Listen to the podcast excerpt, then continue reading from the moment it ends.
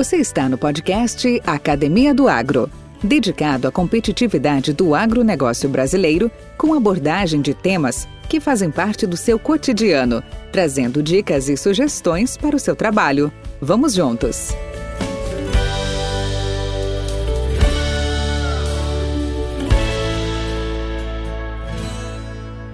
Olá, olá, companheiros de estrada. Olá, olá, colegas do agro. Aqui é Valdir Franzini, apresentador do podcast Academia do Agro. E nós vamos comentar um assunto bastante interessante, dando continuidade à nossa série de ativos biológicos, de bioinsumos.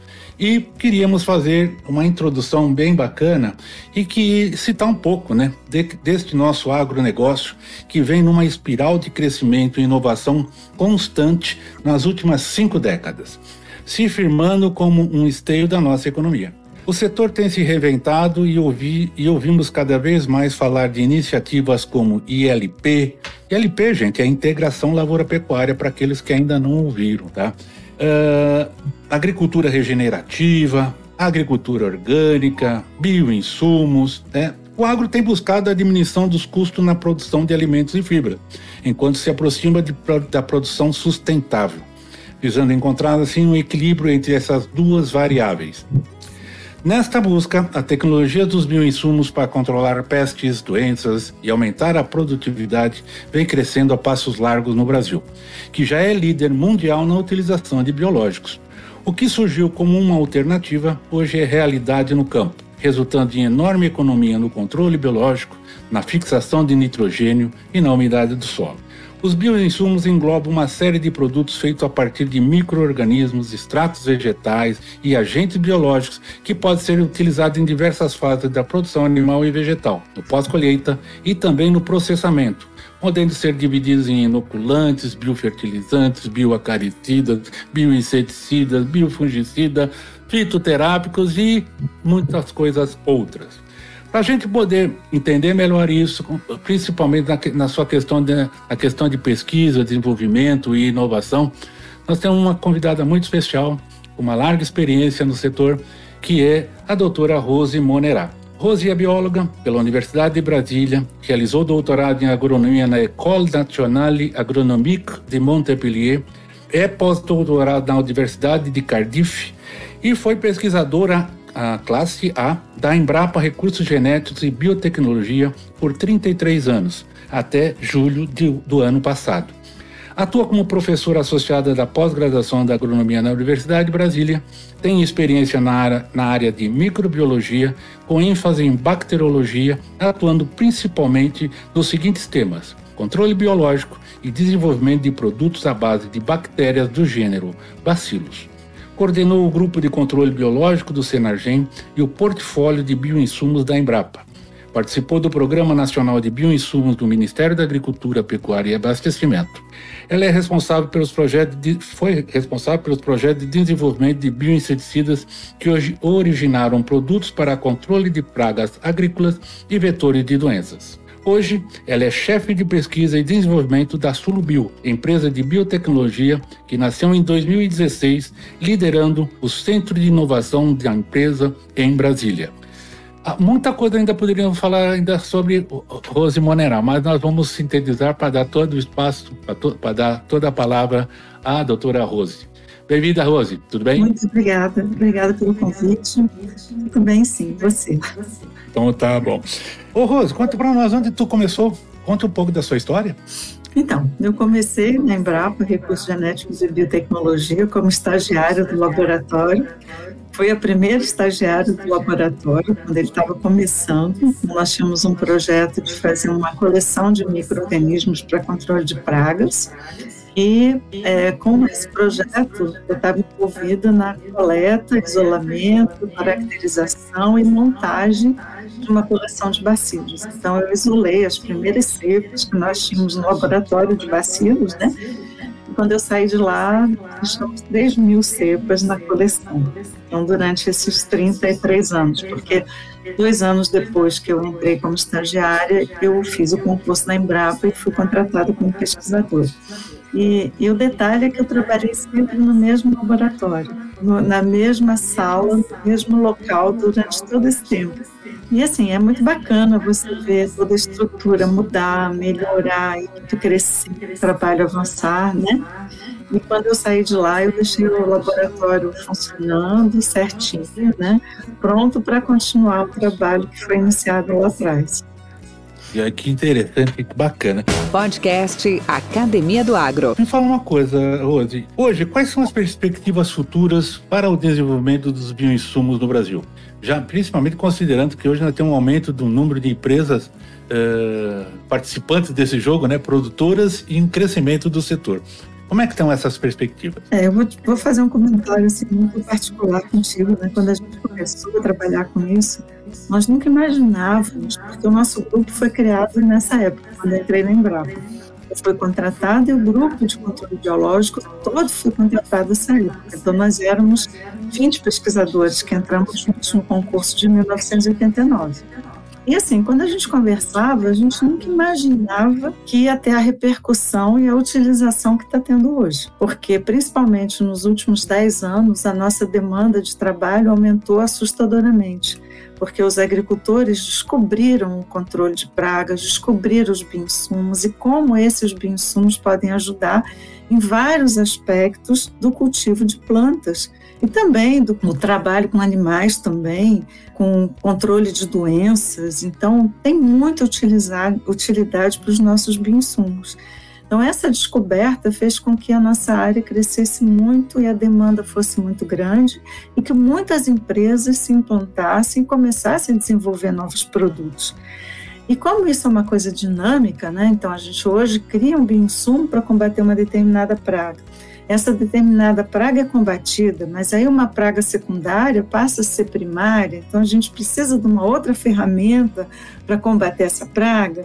Então é uma coisa que não para nunca, é uma coisa muito dinâmica, porque os ecossistemas são muito dinâmicos, a vida é muito dinâmica. Então é um trabalho que começou e nós acreditamos que não vai parar mais. É uma coisa muito, muito interessante o que está acontecendo e muito bom, né? Tanto para é, pela efetividade desses produtos, pela segurança desses produtos, tanto para o ambiente quanto a saúde dos seres vivos. Então, isso é muito importante. Uh, Rose, qual é o futuro da produção on-farm de micro-organismos aqui no Brasil hoje? Bom, falando um pouquinho da produção on-farm, isso aí também começou há uns 10 anos atrás, da forma como começou. Na verdade, a produção on-farm é uma prática muito antiga. Nós temos vários exemplos no mundo e no Brasil também, que essa prática já era bastante utilizada, então havia já a produção de fungos há muitos anos atrás para controle de algumas pragas. E tivemos um grande trabalho da Embrapa feito nos anos 80 com a produção de baculovírus para controle da lagarta da soja. Então, esses foram trabalhos on-farm feitos em escalas até bastante grandes, mas atualmente a forma como é, a produção on-farm foi difundida, ela está sendo muito utilizada e é uma, uma coisa muito interessante para os agricultores, porque ela dá liberdade ao agricultor de produzir seu próprio insumo a um custo baixo, mas a gente precisa de regras, a gente precisa garantir a qualidade desses produtos feitos na fazenda. A gente costuma dizer que existem os produtos on-farm feitos de qualquer forma e existem os, os produtos on-farm feitos em condições profissionais. Então, nós hoje na Solubio, nós temos muito cuidado com isso, porque produzir um produto para ser usado um farm é muito mais complicado do que produzir um produto comercial. Então, por exemplo, é, você esteve visitando a nossa fábrica em Jataí, você deve ter observado o controle de qualidade que nós temos lá, que é extremamente rigoroso, porque o produto que é produzido em Jataí, ele é o inóculo que vai ser utilizado na fazenda e é um produto comercial registrado. Então, esse nosso produto, que é um inóculo, nós não podemos ter nenhum tipo de impureza nele, ainda que a legislação permita que haja impureza nos produtos comerciais. Então, quando eu digo que é mais complicado ter um produto on-farm, é porque no comercial você pode ter impureza, não pode ter contaminante, que são bactérias perigosas, mas você pode ter impurezas. No caso do on-farm que nós fazemos, não pode ter nenhum tipo de impureza. Por quê? Porque quando você vai multiplicar esse inóculo na fazenda, a gente não pode correr o risco de, um, é, de uma impureza é, crescer mais do que o microorganismo de interesse que nós temos.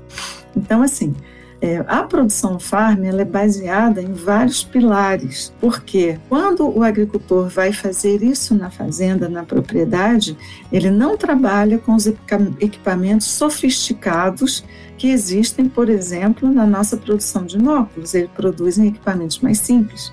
Então, nós precisamos ter esses equipamentos boa, de boa qualidade, eles precisam ser equipamentos que possam ser sanitizados de forma correta. A gente precisa que a água que esteja lá dentro, ela também seja uma água pura. A gente precisa que o ar que entra dentro dessa biofábrica seja um ar também livre de contaminação. Nós temos na nossa empresa um inóculo que é esterilizado, um inóculo, desculpa, um meio de cultura que é estéreo que vai dentro desse equipamento, e o nosso inóculo é um inóculo puro. Então, juntando todos esses fatores, nós conseguimos fazer com que o produtor tenha na sua propriedade um produto de qualidade sem contaminantes, com eficácia e com segurança ao ambiente e à saúde. Podcast Academia do Agro. O Rodrigo, e eu não sei se você passou Uh, já me respondeu a outra pergunta que eu queria te fazer. Uh, mas qualquer coisa, fique à vontade para complementar. Uh, quais são os protocolos para produção e controle de qualidade com ativos biológicos? Agora nós estamos falando não só até o, até, a, até o produtor, com certeza sim, mas principalmente na parte interna, quais são os desafios, quais são os protocolos que vocês utilizam para isso? Então, quando eu estava no Embrapa e eu participei do Programa Nacional de Distribuição, nos foi solicitado que fizéssemos um, uma, um manual de produção e controle de qualidade de bactérias do gênero Bacillus, que são várias, na verdade são as mais utilizadas. E nós montamos um protocolo, esse protocolo está publicado pela Embrapa 2018 2020, é muito fácil de acessá-lo, e ali constam é, alguns testes que devem ser feitos de contagem dos micro-organismos e também a verificação de contaminantes. Em abril desse ano, o Ministério da Agricultura, é, junto com o IBAMA e a Anvisa, lançou uma portaria, publicou uma portaria com os testes de contaminantes que devem ser feitos. Inclusive, são um pouco mais simples do que aquilo que a gente tinha colocado no nosso manual. Então, é muito, é muito importante que é, essas regras sejam seguidas, né, que esses testes sejam realizados para assegurar a qualidade dos produtos que estão sendo utilizados. Esses testes, na verdade, são testes para se registrar um produto mas na rotina das produções eles também são empregados.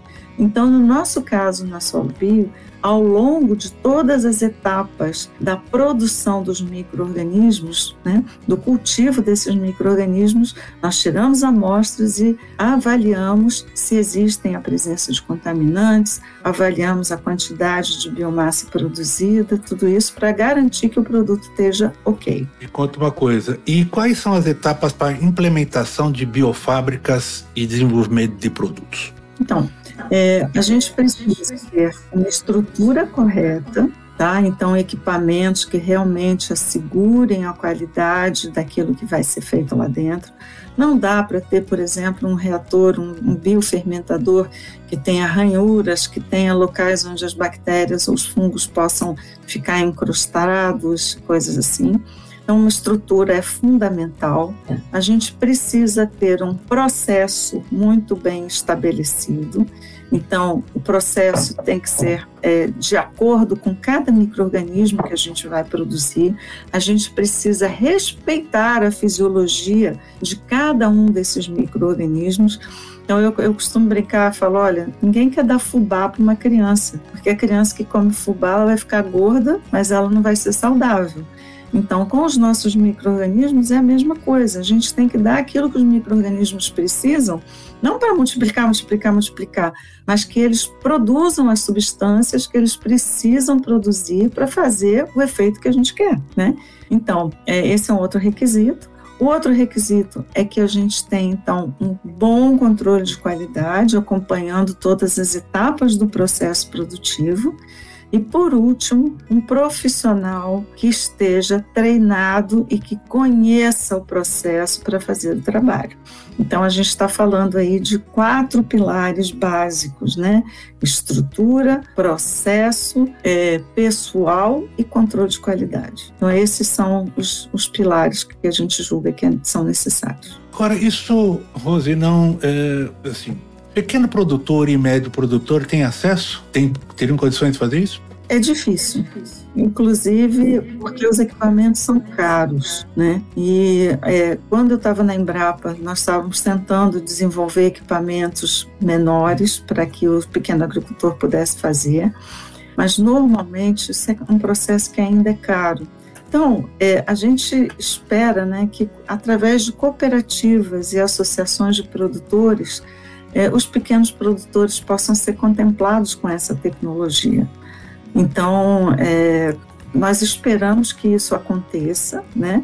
E, assim, gostaríamos muito que isso acontecesse rapidamente, porque hoje fazer o on-farm bem feito não é viável para o pequeno produtor, porque realmente é uma tecnologia, a não ser que ele queira gastar muito dinheiro, que vai inviabilizar toda a produção. Mas infelizmente a realidade é essa. Porque imagina, se um pequeno produtor for colocar toda essa estrutura, ter uma pessoa dedicada a isso, não, não tem muito sentido. Para ele, talvez seja preferível comprar o produto pronto.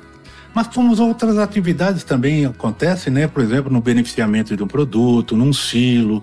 Então, assim, é, é, como você bem disse, é, o cooperativismo está aí, o associativismo está aí, né? Fazer grupos, ter unidades, ter profissionais, um técnico competente para que possa orientar todos. Então, se torna, se torna viável, né? Exatamente. E esse processo, inclusive, até é, referendando a Solubil, de trabalho on-farm, é muito bacana, é muito interessante também, porque isso também, a, a, ao sistema produtivo, ele garante o controle, garante a estrutura, garante, como a gente chama, o conhecimento agronômico, né, eficiência agronômica, né, e também até a possibilidade de monitoramento através de laboratório, através de, de várias coisas. Então, é muito bacana, muito interessante isso daí. Podcast Academia do Agro. Eu quero ir para o laboratório agora, vou voltar lá para o seu centro de inovações agora. Como é que é se dispor, como é que a gente dispõe de estipes adequadas, Rose? Como obter uma coleção de trabalho eficiente, né, contendo os micro-organismos bem identificados? Como é que funciona? Então, é, eu na Embrapa eu era responsável pela coleção, né? Então nós tínhamos lá as nossas estirpes, as nossas, os nossos micro-organismos e eles passavam por uma série de testes, né, onde a gente fazia o screening para o alvo desejado. Então havia uma troca, né? A gente atendia a demanda dos produtores e nós fazíamos então o screening daqueles micro-organismos é, frente ao nosso objeto, ao nosso alvo. Uma vez que nós testávamos essas estirpes, é, nós selecionávamos aquelas que eram mais tóxicas ou que tinham uma atividade melhor e a partir daí nós separávamos, nós selecionávamos três melhores tá? para o processo de produção. E essas três melhores, normalmente nós fazíamos todo o sequenciamento genético, é, todas, todas as estirpes elas têm que ser conservadas por pelo menos dois métodos de conservação. Normalmente elas devem estar também em dois ambientes diferentes, porque caso, vamos dizer que pega fogo numa estrutura, você tem a cópia em outro. No caso nosso da Solo Bio, além da, da nossa coleção estar tá em Brasília e em Jataí, nós temos uma cópia, algumas cepas na Embrapa, no laboratório onde eu estava, a gente tem algumas cepas no, no, na André Tozello, então isso garante que o nosso material fique conservado. Então, esses materiais, uma vez que a gente tenha, que a gente chama de carteira de identidade, que a gente sabe o nome, o CPF, tudo deles direitinho, o sequenciamento genético, é, normalmente nós fazemos primers para identificar esse nosso material, que faz parte do nosso controle de qualidade, e depois, então, a gente leva isso para o nosso processo de produção. Elas vão virar a base de um produto. Então, normalmente nós trabalhamos com três a cinco cepas no, no final do funil, tá? depois de você já ter trabalhado às vezes com 500, 600 cepas. E essas três a cinco, é, nós vamos desenvolver meios de cultivo para poder multiplicá-las em grande quantidade. Porque os meios que a gente usa para seleção são meios muito bons, mas são meios que industrialmente não são viáveis, porque aumentam muito o custo do produto final. Então a gente pega essas bactérias, desenvolve novos meios de cultura ou testa meios que nós já temos. E quando a gente chega num ponto de identificar quais são os melhores meios para cada uma, nós fazemos a repetibilidade do processo, porque elas têm que ter o mesmo comportamento sempre, né? E dali, então, a gente seleciona uma para um determinado, uma ou duas para um determinado alvo, e com isso, então, ela vira um produto. No caso nosso lá da Solubio, a primeira etapa que nós fazemos é todo o acompanhamento em bioreatores industriais para fazer os inóculos, com zero de contaminação, zero de impureza. E depois a gente faz o processo da fazenda, que é um processo um pouco diferente, porque ele já não se passa em reatores autoclaváveis, ultra sofisticados e caríssimos, tá? Então, é todo um processo de acompanhamento que nós temos e desenvolvimento do, do produto. E vamos falar do PNB, do Programa Nacional de Bioinsumos, que foi é, lançado em 2020, né? E ele tem contribuído para estimular o uso de bioinsumos no país? Muito, muito. É, ele tem ajudado muito, inclusive, atualmente eles estão estimulando os programas estaduais Então, por exemplo, é, eles estão contribuindo com manuais que foi demandado que nós fizéssemos. Nós temos participado de cursos, fizemos o primeiro curso do Programa Nacional de Bioinsumos. Agora nós vamos, é, eles vão lançar o terceiro curso que nós também participamos. E esses programas estaduais de bioinsumos são muito importantes, porque, por exemplo, no estado de Goiás, hoje, uma empresa de bioinsumos não precisa mais da licença ambiental para se instalar. E era uma coisa que levava muito tempo para ser conseguida. A gente tem é, notícias aí de algumas empresas que levam 3, 4 anos para conseguir a licença ambiental. E são produtos que são ecologicamente corretos, vamos dizer assim. Então, é, é, é muito bom que isso que isso aconteça, né? Isso tudo tem como base o Programa Nacional de Bioinsumos. Tem feito várias coisas, né? É, é, assim, ajudado na parte do financiamento, é, ajudado muito as empresas com facilitar, com, ajudando a facilitar, inclusive, a legislação também para registro de produtos. Mas, Rose, assim, é, esses ativos biológicos, de forma geral, como falando, como bioinsumos, eles são muito, são muito diversos. São muito diversos, cada um tem a sua, a sua, como você disse, cada um tem seu alvo, cada um tem a sua, a sua forma. E, e quais são os principais desafios para que se possa implementar melhor ou regulamentar melhor esses bioinsumos? Estou já falando num país continental que nem o Brasil, né, com, a, com as diferenças eh, ambientais, né, os, os, biomas diversos que tem aqui. Eh, quais são os principais desafios para essa implementação e regulamentação? Olha, eu acho que precisam ser criadas regras para controle de qualidade. Eu falei que saiu uma portaria agora, né? Mas é importante que a gente tenha uma coisa mais completa é, em termos legais, o que pode e o que não se pode fazer, né? Quais são os micro-organismos que podem ser produzidos? Para que, que eles podem ser produzidos? Qual é o nível de segurança deles? Então, essa parte legal é muito importante. A gente precisa que o projeto de lei, tem dois circulando hoje, né? E é, um deles seja aprovado, ou eles sejam é, é, misturados, sei lá. Mas a gente precisa realmente de uma legislação para poder segurar que esses produtos sejam eficazes, principalmente que eles sejam seguros. Porque existe um grande risco, né? De você produzir um produto que não é a base daquele microorganismo que você acreditava que fosse. Então, isso tudo é importante. Nós precisamos que isso seja regulamentado para ter segurança. Perfeito, perfeito. E, uh, Rose, o que, que você faria diferente se estivesse começando hoje novamente? Começando hoje? Olha, eu sou muito feliz na minha profissão, muito feliz. E cada dia dentro do meu trabalho foi uma surpresa diferente. Então, assim, eu, eu, gosto tanto da área que a gente trabalha. É tão bonito ver tudo que está acontecendo hoje no campo, o pessoal usando. E depois que eu fui para São Paulo, eu estou trabalhando nessa ponta. Então, eu estou visitando os agricultores, estou vendo onde os produtos estão sendo aplicados, interagindo. E cada lugar é de um jeito, é, tem várias demandas. Então, sinceramente, eu acho que eu não faria nada diferente, não. Eu acho que eu iria estudar mais ainda para conhecer mais e me achar mais burra todo dia. Você sabe, eu, quando era criança, eu queria ser astronauta, eh, jogador de futebol, aquela coisa toda, né? Mas isso na idade da infância, né, da adolescência. E, mas, assim, o, eh, eu até tive um, um testemunho a respeito, e, em que ela disse o seguinte: Uh, cara, eu não, eu, eu, eu, continuaria fazendo o que eu estou fazendo hoje. Eu não me arrependo do que eu fiz. Talvez se eu tivesse a, a, a à disposição o ferramental que existe hoje, as tecnologias que existem hoje, seria muito mais rápido a gente chegar. Você comentou, é, tudo bem, mas tudo a seu tempo, né? Tudo tem seu tempo. Não adianta também. Mas isso faz, faz, parte, né? Faz parte do aprendizado, né? A também gente, faz parte do aprendizado. É, é, é muito engraçado a gente olhar para trás e ver como é que a gente trabalhava 30 anos atrás e a rapidez que a gente tem hoje de fazer um sequenciamento, é, uma, uma, série de coisas.